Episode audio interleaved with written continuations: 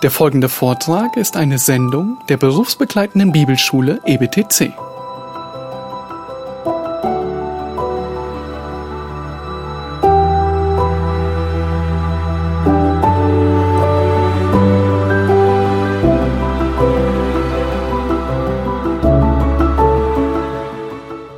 Also drittens, das dritte Kriterium, das dritte Prinzip ist die Korrelation.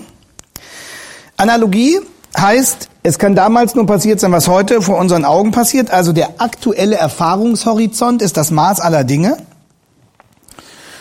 Das Prinzip der Korrelation ist noch grundsätzlicher. Es sagt, die Geschichte ist ein immanentes Gefüge. Es ist ein geschlossener Raum gewissermaßen, monistischer Geschichtsbegriff.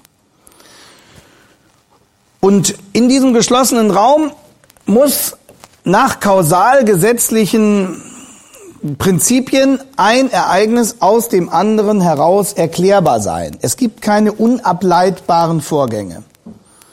Und deswegen alles, was unableitbar dasteht, dass da plötzlich ein Toter aus dem Grab rauskommt, kann nicht passiert sein. Ja, das ist, äh, es ist nicht nur die Allmacht der Analogie, sondern ist auch die Allmacht der Korrelation. Alles hängt zusammen mit einer kausalmechanistischen Wechselwirkung. Und äh, dieser Kausalmechanismus in, intronisiert gewissermaßen die Allmacht der Analogie. Weil in der Geschichte sich eins aus dem anderen heraus entwickelt und weil das ein geschlossenes System ist, das immer nach den gleichen Gesetzmäßigkeiten funktioniert, darum kann heute, kann damals nur das geschehen sein, was heute passiert. Weil damals die gleichen Korrelationsbedingungen herrschten wie heute. Also das Gesetz des Kausalmechanismus, das Gesetz der Korrelation intronisiert die Allmacht der Analogie und die Allmacht der Analogie ist der Schlüssel, ist das Maß für die Durchführung der Kritik. Das ist der Grundgedanke dieses Systems. Weil die Geschichte ein geschlossenes System ist, drittes Prinzip, kann damals nur passiert sein, was heute passiert ist. Zweites Prinzip. Und diese, dieses Analogiedogma ist der Schlüssel für die Kritik an der biblischen Überlieferung. Erstes Prinzip. Das ist das, das ist das Trollsche System, aber das ist nicht äh, von ihm erfunden, sondern ähm, das hat er nur noch mal systematisch genial auf den Punkt gebracht in dieser Klarheit. Man kann auch sagen, Drittes Prinzip, weil Gott nicht kontingent eingreift. Zweites Prinzip, kann es keine Wunder geben. Drittes Prinzip, müssen alle Wunder ausgemerzt werden. Ein klassischer Zirkelschluss, ja? Weil es nichts grundlegend Neues gibt, muss alles, was grundlegend Neues, ausgemerzt werden. Weil es nichts Neues gibt, kann damals nichts Neues passiert sein. Das ist nicht wissenschaftlich, das ist auch keine äh, argumentativ gewonnene Erkenntnis. Das ist einfach nur ein Zirkelschluss. Und es ist tragisch, dass der wirklich äh, hochschlaue Trölsch diese, diese zirkuläre Struktur des Systems nicht durchschaut. Und das äh, äh liegt nach meiner Überzeugung einfach darin, dass er gefangen ist in dieser Ideologie des Hegelschen Geschichtsverständnisses. Und wir müssen wissen, Ideologien sind nicht einfach nur gedankliche Spielereien, sondern Ideologien sind Bindungen.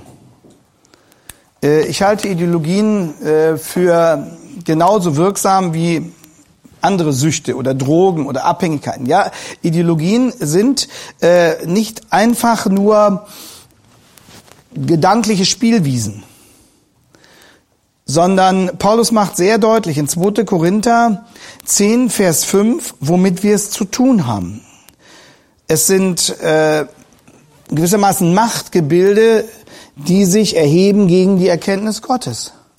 Das sind, das sind äh, geistliche Realitäten. Und deswegen ist äh, meine, meine tiefe Überzeugung auch, dass die Auseinandersetzung mit den, mit den äh, Glaubensgrundsätzen der historischen Kritik nur äh, gewonnen werden kann auf einem, auf einem geistlichen Wege. Das sind auch, auch Bindungen, denkerische Bindungen, die da vorliegen. Und äh, auch deswegen muss man das einfach ernst nehmen. Ich will das jetzt nicht dämonisieren oder ähm, dramatisieren, aber ähm, nach meiner Überzeugung ist der Teufel nirgendwo so stark wie in manchen exegetischen Abteilungen der, Histo der äh, theologischen Fakultäten.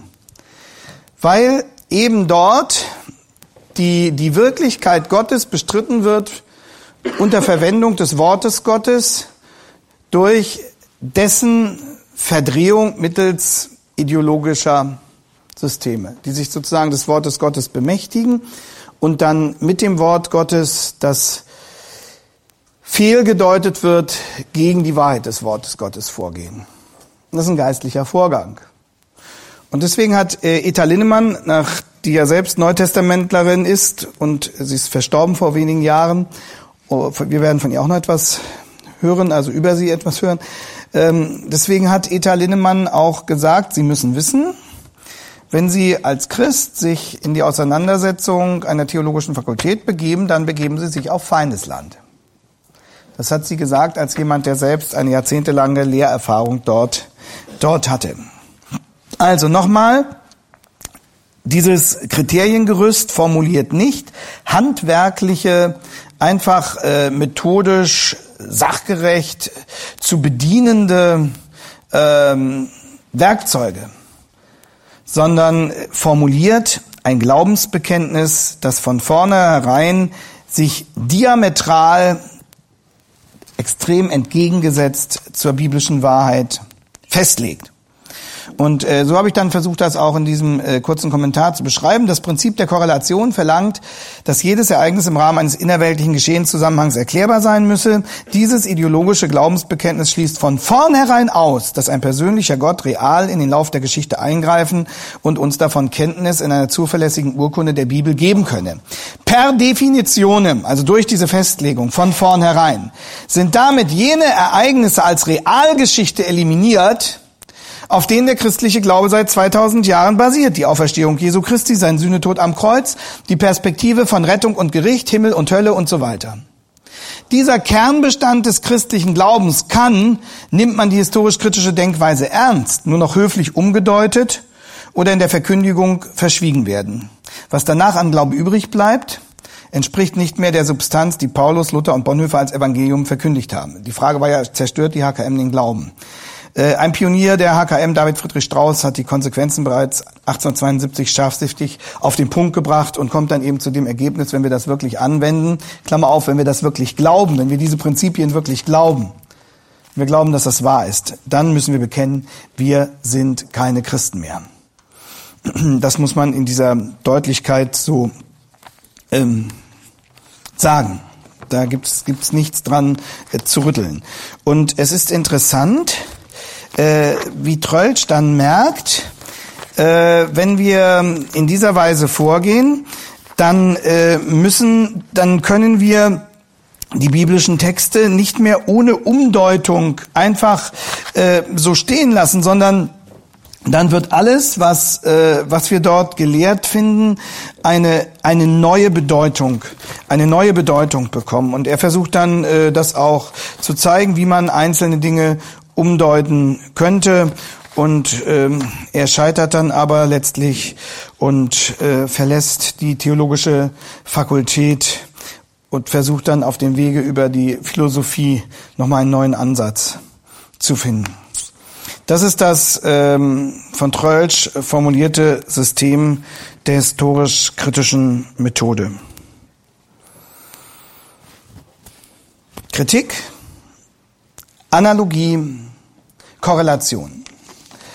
Und wenn man selbst von äh, relativ konservativen äh, Theologen dann äh, später Bezugnahmen auf diesen Trölsch-Aufsatz findet, dann ähm, erkennt man doch in der Regel dort wenig Problembewusstsein für diese grundsätzliche Dimension.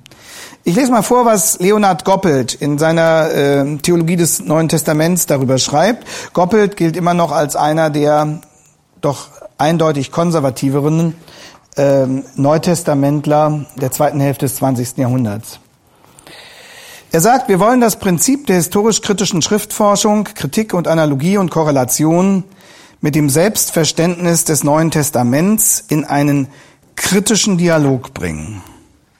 Ich wiederhole das nochmal. Wir wollen das Prinzip der historisch-kritischen Schriftforschung, und dann bringt er die drei Kriterien, Kritik, Analogie und Korrelation, Sie wissen jetzt, wo es herkommt, mit dem Selbstverständnis des NT in einen kritischen Dialog bringen. Das heißt, Goppelt merkt schon, äh, dass es da ein grundsätzliches Spannungsverhältnis gibt.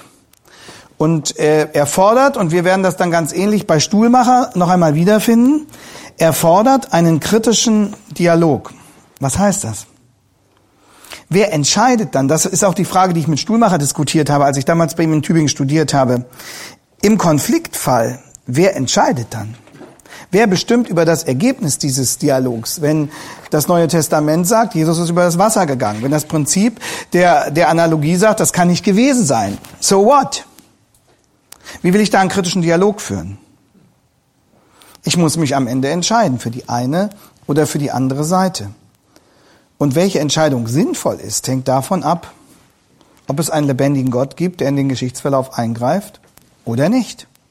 Denn wenn ich unterstelle, dass es diesen Gott gibt, dann kann ich ihm nicht vorschreiben, äh, wie er zu handeln gedenkt. Staudinger, der Profanhistoriker, hat es so schön formuliert. Er sagt, seltsamerweise äh, sagen die meisten Theologen auch und geben zu, dass Gott natürlich äh, das prinzipiell könne.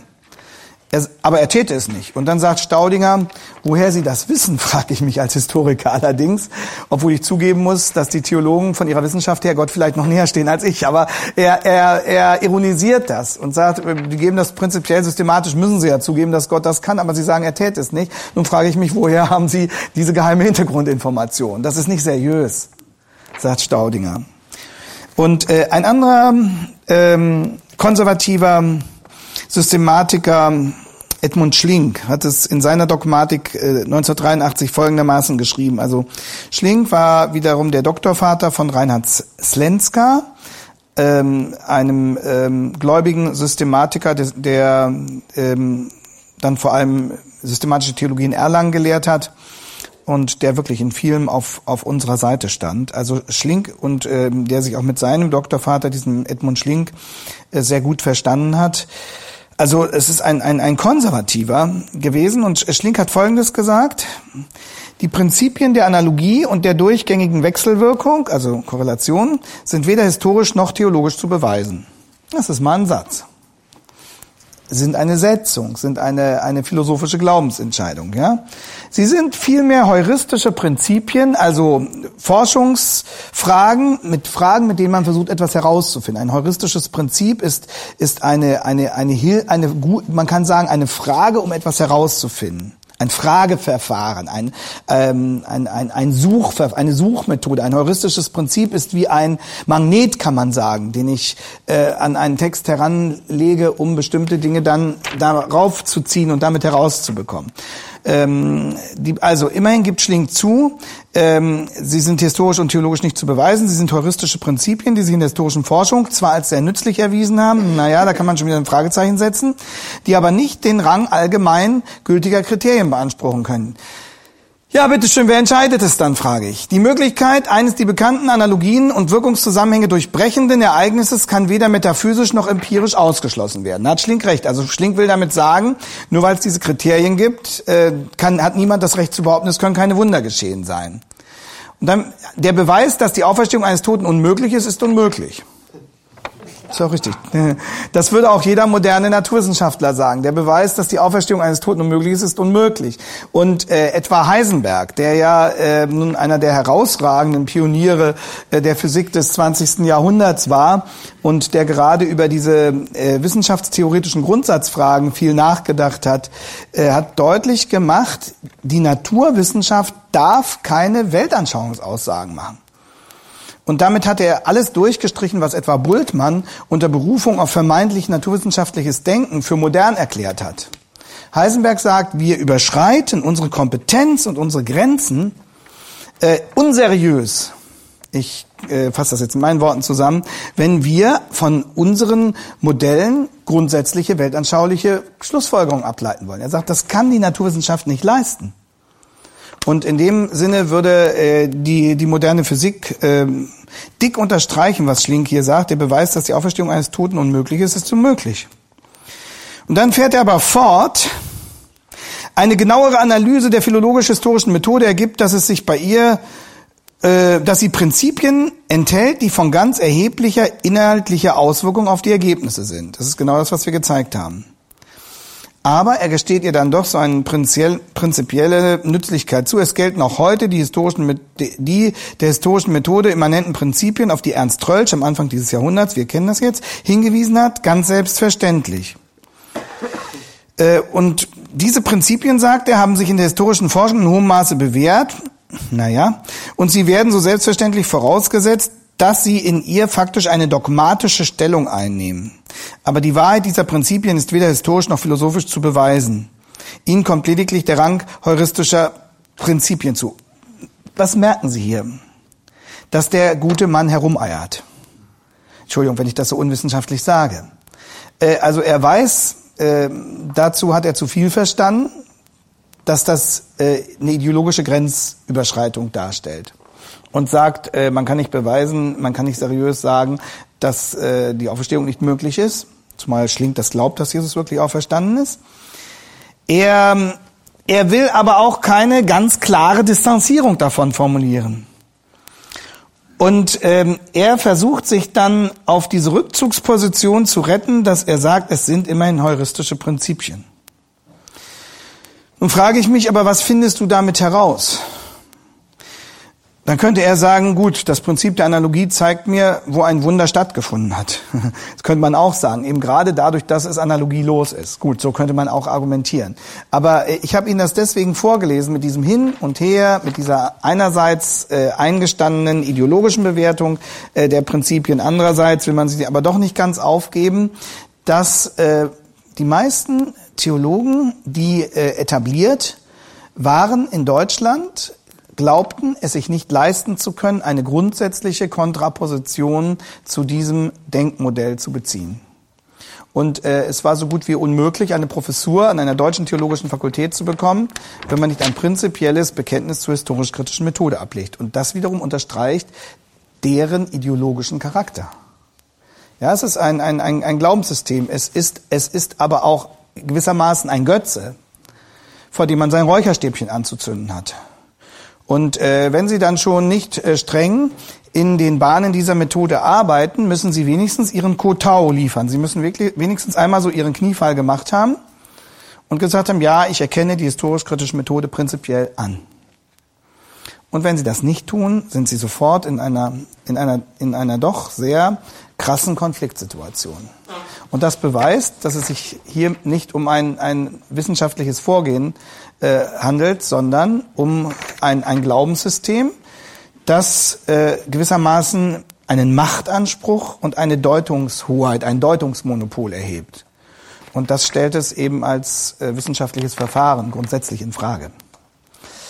Ich habe Ihnen das gezeigt, gerade am Beispiel, äh, und dann kommen Sie dran, äh, gerade am Beispiel dieses Zitats eines, eines sehr konservativen Theologen, der die Grenzen äh, dieses Denkens sehr deutlich sieht und der trotzdem nicht bereit ist, eine prinzipielle Distanzierung davon zu formulieren. Und ähm, was eben angesagt wäre, wäre die grundsätzliche Unterscheidung zwischen historischer und historisch-kritischer Arbeit. Zu sagen, jawohl, wir arbeiten historisch, wir, wir sammeln die Indizien, wir gucken genau hin, ähm, wir wollen verstehen, was an Informationen vorhanden ist und ähm, es einordnen und ähm, es als Hilfsinformationen zum besseren Verständnis der biblischen Texte verwenden. Aber wir wehren uns gegen diese, gegen ein Bekenntnis, gegen eine Unterwerfung unter Dogmen, die dem biblischen Glaubens, die, die der biblischen äh, Glaubenswahrheit diametral entgegenstehen. Es ist ein Dogma. Bitte. Ähm, das, was Sie jetzt gesagt haben, das trifft ja schwerpunktmäßig auf die Theologie in Deutschland zu. Ja. Wie, wie, wie spielt sich denn das äh, im anglosächsischen Bereich ab? Also, ähm, das war, äh, das, das galt und ähm, gilt im weitesten Sinne auch heute noch für die theologischen Fakultäten in Deutschland.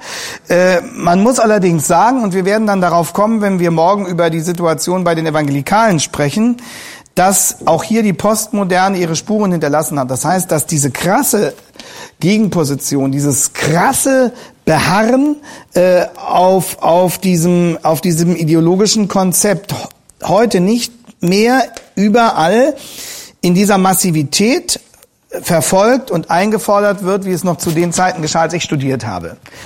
Das liegt aber am Zeitgeist. Das liegt grundsätzlich daran, dass die Postmoderne äh, nicht mehr äh, diese schroffen Festlegungen auf Systeme offiziell offiziell durchhält. Und äh, das hat an manchen Stellen die Diskussionssituation etwas entzerrt. Darin liegt aber auch eine große Gefahr. Wenn man nicht grundsätzlich umdenkt und wenn nur vor etwas diplomatischer, etwas weniger ideologisch festgelegt damit umgegangen wird, dann kann sozusagen der ja immer noch vorhandene Deutungsanspruch dieses Systems manchmal nicht mehr so klar durchschaut werden.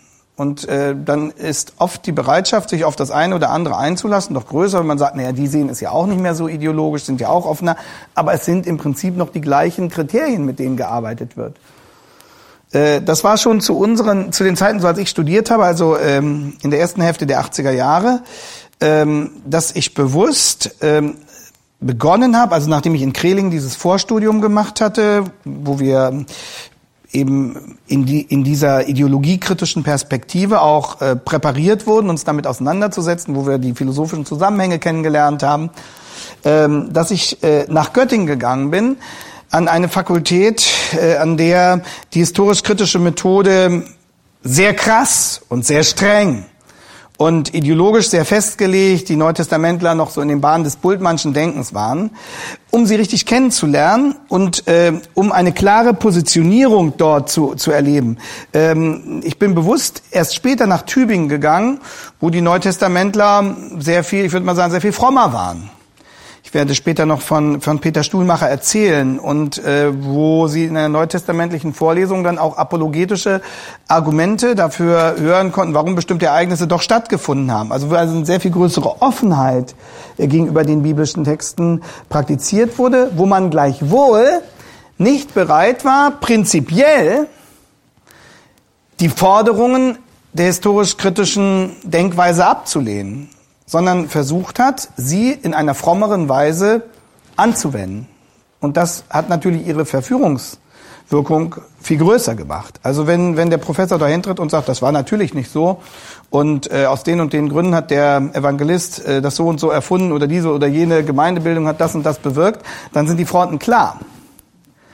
Aber äh, wenn der Professor äh, die Vorlesung mit der Losung beginnt und mit Gebet und ähm, dann ähm, vieles Richtige auch sagt über den Text, aber trotzdem diese prinzipielle Denkweise äh, der historisch-kritischen Prinzipien verfolgt, dann werden Sie dem viel, viel leichter ähm, glauben und äh, sie werden sich selbst möglicherweise äh, viel stärker dafür öffnen und äh, irgendwann ihre kritische Distanz aufgeben. Und deswegen haben wir Studenten immer den Rat gegeben, geht an eine konservativere Fakultät erst dann, wenn ihr schon Erfahrung gewonnen habt im Umgang mit der Analyse der historisch-kritischen Methode.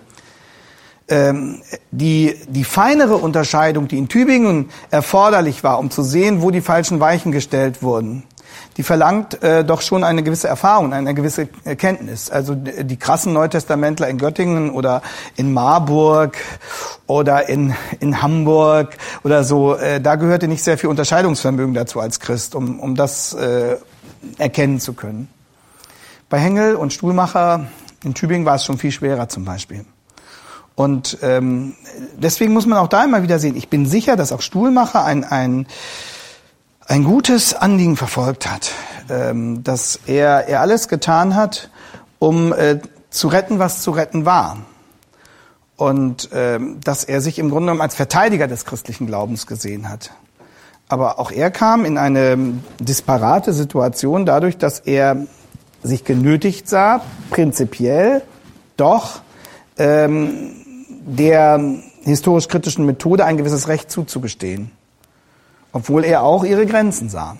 Also von Stuhlmacher hätten Sie ähnliche Formulierungen hören können, äh, wie die, die ich Ihnen von Edmund Schlink vorgelesen habe. Und das zeigt, die Dinge sind nicht so einfach. Man kann nicht einfach sagen, da sind so ein paar böse Atheisten, die die Bibel kaputt machen wollen. So ist es ja nicht. Und das haben wir ja sogar bei, bei, bei Trölsch gesehen. Er verfolgt ein apologetisches Anliegen, wenn auch unter falschen Voraussetzungen und mit untauglichen Mitteln. Und als jemand, der offensichtlich selbst nicht bekehrt war. Aber, aber seine Absicht als solche war gut. So, und jetzt, und dann kommen Sie mit der Frage. Ich wollte, äh, und jetzt die Frage, wie ist es, äh, das war jetzt, wie ist es international? Es war schon immer so, dass ähm, die Fronten im angelsächsischen Bereich nicht so verhärtet waren wie in Deutschland. Das heißt, ähm, in England, in Amerika gab es schon immer auch für, für bibeltreuere Positionen leichtere Möglichkeiten, sich hier und da zu positionieren, weil das akademische System nicht so, nicht so festgelegt ist, nicht so, äh, nicht so starr auch die, die Zugangsmechanismen äh, und die Machtstrukturen sind. Von daher war da immer eine größere Offenheit. Es kommt noch etwas hinzu, dass, ähm, vergessen Sie Ihre Frage nicht, ne? dass an, ähm, dass ähm, im angelsächsischen Bereich der, die Unterscheidung zwischen wissenschaftlicher, streng wissenschaftlicher Literatur und Populärliteratur nicht so streng durchgezogen wird wie in Deutschland. Und deswegen hatten es ähm, in, im angelsächsischen Bereich bestimmte äh, Veröffentlichungen leichter, auch in akademische Bereiche vorzudringen, die nicht ganz nach den, nach dem vorherrschenden Kanon der Bedingungen äh, geschrieben worden waren, die das Establishment einforderte. Äh, also in Deutschland ist das äh, von der Tradition her sehr krass, was als populärwissenschaftlich äh, gilt oder als populäre Veröffentlichung und als streng seriös wissenschaftliche. Gut, das kann man jetzt noch weiter differenzieren, dass da vieles auch ähm, ja mehr Fassade als als Substanz ist, aber das ist ist noch mal ein anderer Punkt. Auch das hat es leichter gemacht, dass, weil die weil die Barrieren, weil die Grenzen nicht so so so dicht und massiv aufgebaut und gezogen waren wie in Deutschland. Allerdings ähm, haben wir auch in Amerika, auch in England natürlich ähm, ein, eine eine Dominanz der der bibelkritischen Positionen gehabt ähm, und Sie sehen das an der Geschichte etwa des Fuller Seminaries. Äh, das ein Versuch war, ich werde Ihnen später noch ein, ein Buch dazu vorstellen, wahrscheinlich auch morgen, ähm, ein Versuch war, für eine bibeltreue Position ein akademisches Forum zu gewinnen und sich durchzusetzen. Das war auch der Ausnahmefall im Amerika der 60er Jahre, das muss man auch sehen. Und äh, das Fuller Seminary hat mit viel Vehemenz und Unterstützung durch viele Spender und auch mit äh, wirklich teilweise kompetenten Leuten dann dort äh, versucht, eine bibeltreue Ausbildung aufzubauen. Äh, und immer dabei das Ziel verfolgt, wir wollen aber als wissenschaftlich anerkannt werden. Die Frage ist, wer ist die Instanz, die diese Anerkennung ausspricht?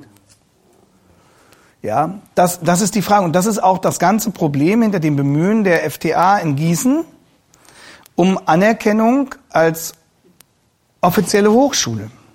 Was ja bei der FTA dann dazu geführt hat, dass sie den Begriff der Irrtumslosigkeit aus ihren Statuten gestrichen haben. Sie haben versucht, das dann anders zu formulieren, aber das war gewissermaßen das Räucherstäbchen, was sie angezündet haben.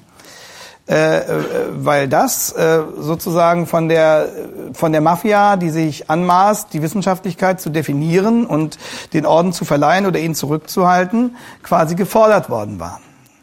Äh, Wissenschaft hat ganz viel mit mit Macht zu tun, äh, mit Kräfteverhältnissen, mit Geld.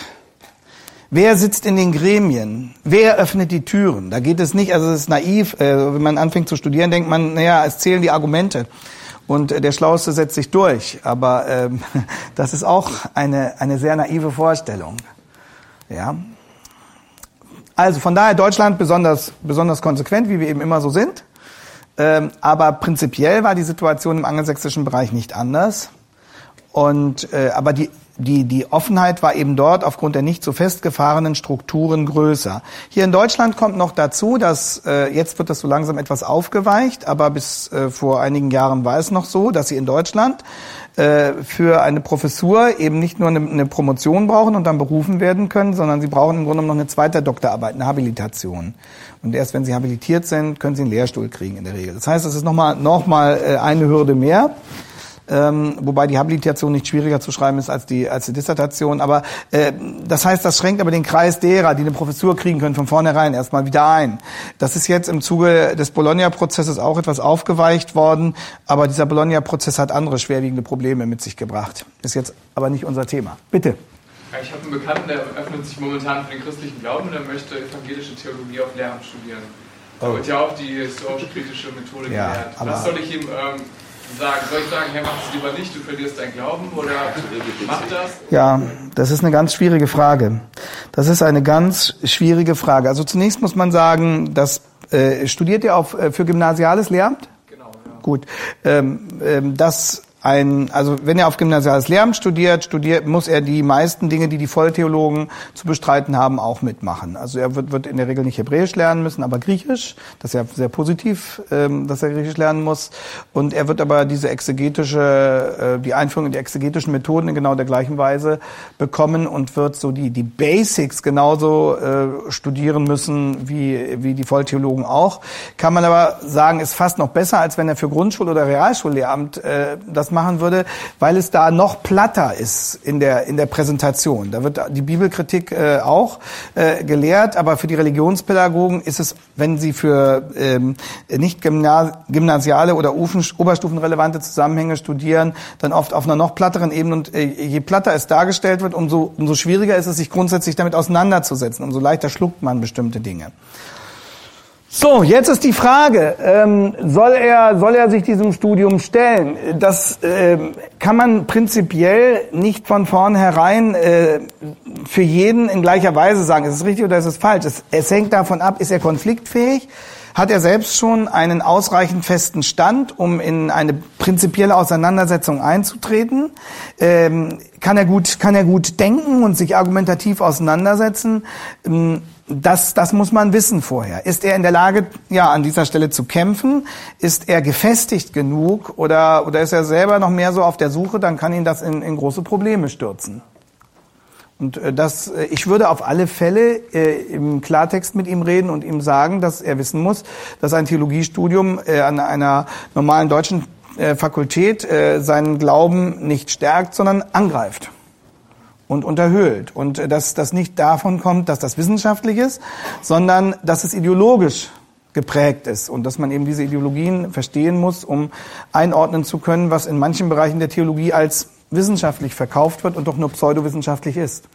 Wie war das so bei Ihren Mitstudenten? Wie kann man das so prozentual sagen? Okay, die kommen als Christen rein, gehen als Nicht-Christen raus? Äh, nein, also ich. Ähm,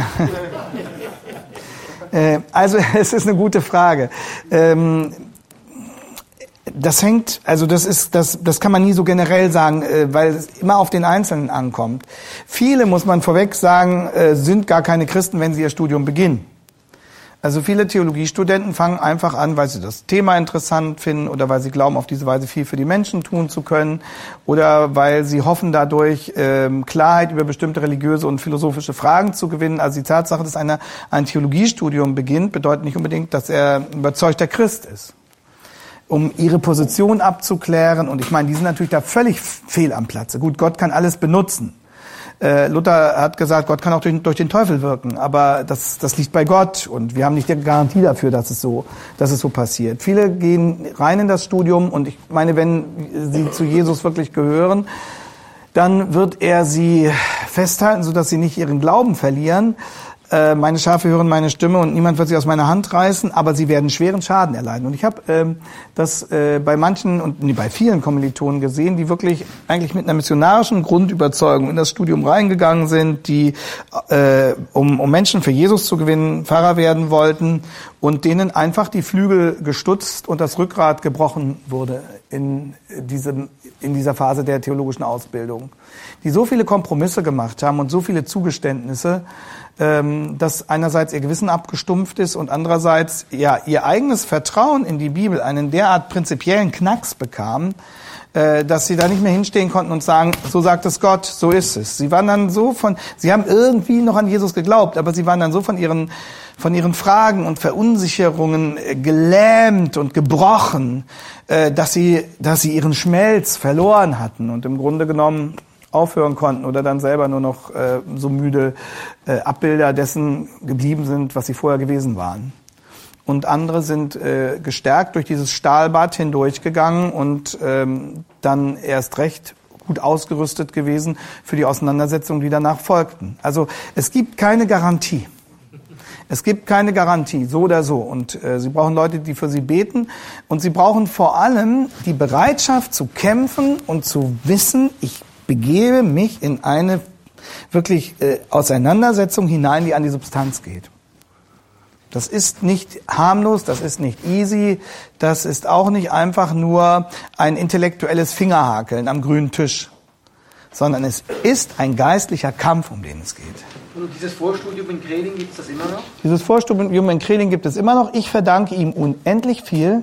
Ich werde also Gott immer für Kreling danken, für alles, was ich dort gelernt habe auch für alle ähm, gestandenen Christen, die ich dort kennengelernt habe, also durch die Referenten, die die da hingeholt haben, für alle Kontakte zu Kommilitonen, die ich dort knüpfen konnte. Und ähm, diese Verbindungen sind dann auch durch Studium hindurch äh, zu, teilweise erhalten geblieben, teilweise bis heute. Ähm, ja, jetzt muss ich vorher sagen, wie ich das formuliere.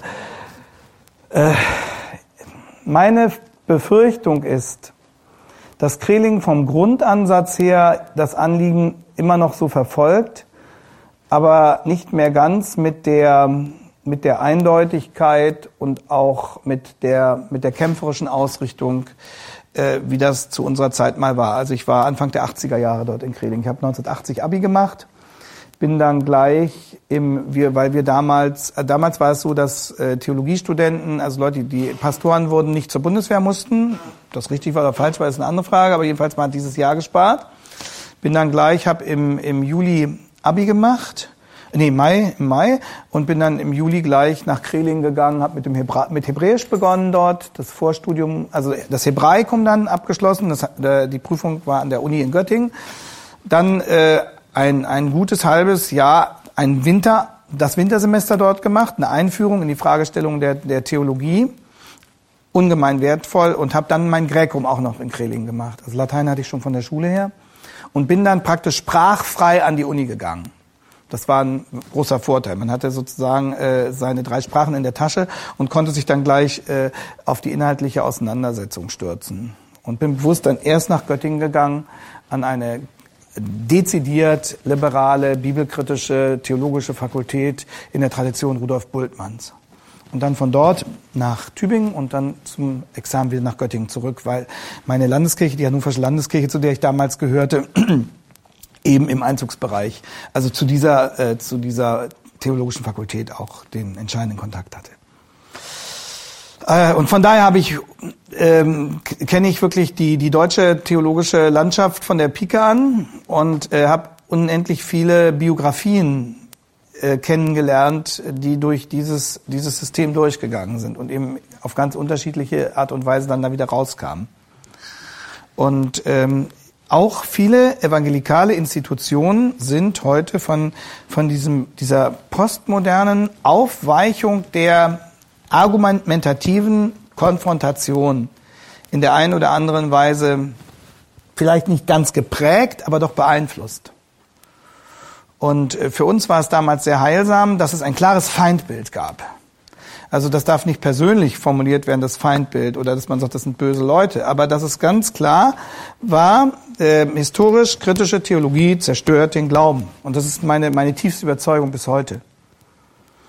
Und äh, wenn ich erst wenn ich diese grundsätzliche Positionierung habe, kann ich mich dann differenziert mit mit den Details auseinandersetzen. Da muss ich wirklich genau hingucken und ich muss auch auch auch die die guten Absichten äh, derer, die das betreiben, bereit sein zu erkennen und ich äh, ich äh, kann dann immer noch das eine oder andere hilfreiche dann davon davon lernen neben der Auseinandersetzung und dem eigenständigen Denken. Für uns war das von daher eine ganz wichtige Schule, von der ich dann bis hinein in die, in die Examina sehr stark profitiert habe, dass wir von Anfang an wussten, wir können uns nicht auf unsere Professoren verlassen. In inhaltlicher Weise. Wir müssen alles genauestens nachprüfen. Wir müssen auf der Kante unseres Stuhles sitzen und äh, alles kritisch reflektieren und sichten und überprüfen. Ähm, das ist ausgesprochen lehrreich. Man, äh, man lernt doch von Anfang an eine starke Selbstständigkeit im Denken. Und äh, man, man ist gefordert, äh, sich äh, alternative Literatur zu besorgen. Bestimmte, das ist auch nochmal Stichwort Literatur, bestimmte ähm, Publikationen, die sich kritisch mit Positionen der historisch-kritischen Methode auseinandersetzten, standen bei uns nicht in der, in der Fakultätsbibliothek So, das heißt, sie, sie waren gar nicht im Angebot. So, dann musste man sehen, über welche ähm, Zeitschriften komme ich daran, muss ich Fernleihe machen. Manches hat man immerhin noch in Tübingen bekommen über Fernleihe, die waren also äh, besser aufgestellt in der Hinsicht. Ähm, manches musste man irgendwie versuchen aus dem Ausland zu kriegen. Äh, um überhaupt ähm, annähernd ähm, über, über die Literatur informiert zu sein, die das historisch-kritische Denken hinterfragte. Also es, es, es war schon schwierig, an diesen praktischen Punkten überhaupt an bestimmte Veröffentlichungen heranzukommen. Was auch zeigt, wie ideologisch äh, ein solches Verfahren läuft, wenn man von vornherein einen bestimmten Ausschnitt, darauf hat Eta Lindemann dann auch hingewiesen, einen bestimmten Ausschnitt der Debatte äh, bibliothekstechnisch überhaupt nicht vorkommen lässt und äh, damit bestimmte Veröffentlichungen stigmatisiert und sagt, die sind nicht wissenschaftlich. Deswegen äh, stellen wir die hier gar nicht erst auf.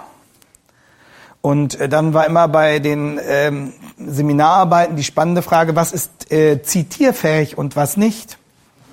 Was darf zitiert werden und was nicht? Also da geht es dann nicht einfach um das nackte Argument, sondern die Frage, woher stammt das Buch und so weiter und so weiter. Also ähm, das, das ist teilweise mafiös, äh, wie da Entscheidungsabläufe äh, vorgegeben oder behindert werden oder provoziert werden. Und ähm, ja, man lernt in einer solchen Situation wirklich zu kämpfen, geduldig zu sein, kritisch zu werden.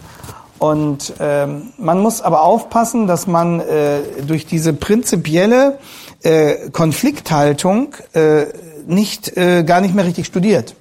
Also dass man quasi nur noch am Kämpfen ist und ähm, dann ähm, gar nicht wirklich dazu kommt, selbst in Ruhe sich bestimmte Dinge anzueignen. Es ist sehr herausfordernd, aber ähm, es ist ähm, ausgesprochen ja, förderlich, würde ich mal sagen, äh, für das eigene Durch für das Erlernen von, von Durchhaltevermögen, Stetigkeit und so weiter. Also, aber man muss, man muss wissen, man muss wissen, äh, will ich das? Äh, wenn jemand äh, Schwierigkeiten hat, Konflikte durchzustehen ähm, und wenn jemand, äh, wenn es, wenn es jemand schwerfällt, notfalls irgendwo allein gegen eine, eine Mehrheit für eine Position stehen zu müssen, gut, dann kann man sagen, dann muss er es erst recht lernen. Aber äh, da müsste er wissen, worauf er sich einlässt, wenn er dahin geht. Bitte schön. Du hast jetzt von den äh, theologischen Ausbildungsstätten gesprochen, also Universitäten. Wie ist es im evangelikalen Bereich, also Elstal, Eversbach, äh, Tja, Basel, Gießen, Wiedene? Oh ja, das ist jetzt, äh, setze ich mich zwischen alle Stühle. Ähm, ich würde sagen, ich würde sagen, äh, zu der ganzen evangelikalen Szene sage ich morgen was. Ja, ähm, und ich bin auch nicht sozusagen ähm, die Akkreditierungsoberaufsichtsbehörde, ähm, das, äh, die zu allem das äh, sozusagen die letztgültige Bewertung abgeben kann. Aber wir müssen eben leider sehen, dass die offiziellen Ausbildungsstätten des deutschen Baptismus äh, inzwischen nicht besser sind als die theologischen Fakultäten der Universitäten auch. Ähm, wir haben vom Malachi-Kreis aus ein Buch über die äh, Zuverlässigkeit der Bibel herausgegeben. Das kann ich später mal vorstellen. Da wird, wird, wird hinten im Anhang das persönliche Zeugnis einer Studentin abgedruckt, die ähm, in Elstal studiert hat und dort massiv von, von einer ähnlichen Haltung, äh, die die Bibelkritik eingefordert hat, unter Druck gesetzt wurde. Also äh, das, was im deutschen Baptismus angeboten wird, ist inzwischen äh, nicht viel besser als das, was äh, Durchschnittsangebot an normalen theologischen Fakultäten darstellt. Eversbach, das Seminar der, der Freien Evangelischen Gemeinden, ähm, ist noch etwas anders einzuordnen, aber ähm, würde ich sagen, deshalb fast noch schwieriger, weil äh, sozusagen die Differenzierung ähm, noch mehr, noch mehr Reflexion und noch mehr Feinunterscheidung erfordert. Und ähm, wenn Sie zum Beispiel im Blick haben, dass einer der führenden Protagonisten jetzt im weitesten Sinne der Emerging Church Bewegung in Deutschland, Johannes Reimer, in Ebersbach ist, ne? und dort Missionswissenschaft lehrt, äh, dann wissen Sie, wie vermischt auch dort äh, die Zusammenhänge sind. Und ähm, wie gesagt, Elstal ist noch klarer, so von, von der bibelkritischen Haltung her. Zu meiner Zeit, als ich studiere, war ja, gab das theologische Seminar der Baptisten noch in Hamburg untergebracht. Da stand ja auch die Mauer noch, da gab es noch Ostdeutschland und Westdeutschland. Und äh, da begann, da war das Hamburger Seminar aber schon sehr stark von der Bibelkritik geprägt. Und Helge Stadelmann etwa hatte damals als, als bibeltreuer Student eine, oder war ja schon junger Pastor, weiß ich gar nicht, eine öffentliche Auseinandersetzung mit einem der führenden Leute des ähm, Baptistenseminars in Hamburg, Schütz hieß der, ähm, wenn ich mich richtig in, äh, erinnere, um die Frage der Jungfrauengeburt. Und Schütz meinte wohl, die Jungfrauengeburt sei nicht ein unverzichtbarer äh, Bestand der christlichen Lehre. Äh, also auch schon in den 80er Jahren äh, hatte die Bibelkritik in der theologischen Ausbildung des deutschen Baptismus massiv Einzug gehalten. Zu den anderen ähm, Ausbildungsstätten kann ich morgen noch etwas gerne sagen. Also, was ich zeigen wollte, ist Folgendes. Ähm, es geht hier nicht ähm, um, äh, es geht hier nicht nur um Wissenschaft. Es geht hier nicht nur um den Austausch von Argumenten, sondern es, es, es geht um einen, einen, einen geistlichen Kampf. Und viele derer, die daran beteiligt sind, machen sich den Umfang dieser geistlichen Konfliktsituation nicht hinreichend bewusst es, es waltet ja auch viel Naivität, äh, viel, ich sag mal, Wissenschaftsgläubigkeit.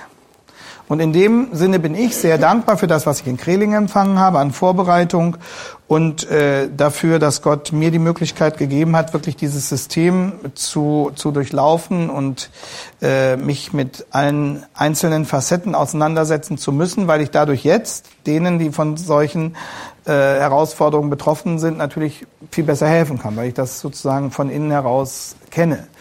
Ähm, aber ich bin Gott noch viel dankbarer, dass er mich wirklich da hindurch bewahrt hat. Und das ist einfach das Gnade. Und ähm, das liegt daran, dass auch viele Menschen für mich gebetet haben und mir geholfen und mich unterstützt haben, dass ich auch immer gute Freunde hatte, mit denen wir gemeinsam durch dieses Studium hindurchgegangen sind. Ähm, und ähm, wie gesagt, ich würde es Leuten nur in Ausnahmefällen raten, diesen Weg zu gehen, obwohl heute die Situation das obwohl muss ich gleich wieder einschränken, obwohl heute die Situation nicht mehr so konfliktgeladen ist, wie sie zu unserer Zeit war. Aber das ist die noch viel größere Gefahr. Und von daher bin ich dankbar für diese, diese krasse äh, Opposition, in die wir damals quasi hineingezwungen wurden aufgrund unserer Überzeugung. Äh, das war sehr heilsam und aus der Opposition heraus kann man auch ganz gut kämpfen.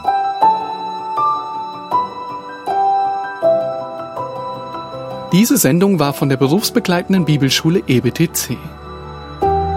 Unser Ziel ist, Jünger fürs Leben zuzurüsten, um der Gemeinde Christi zu dienen.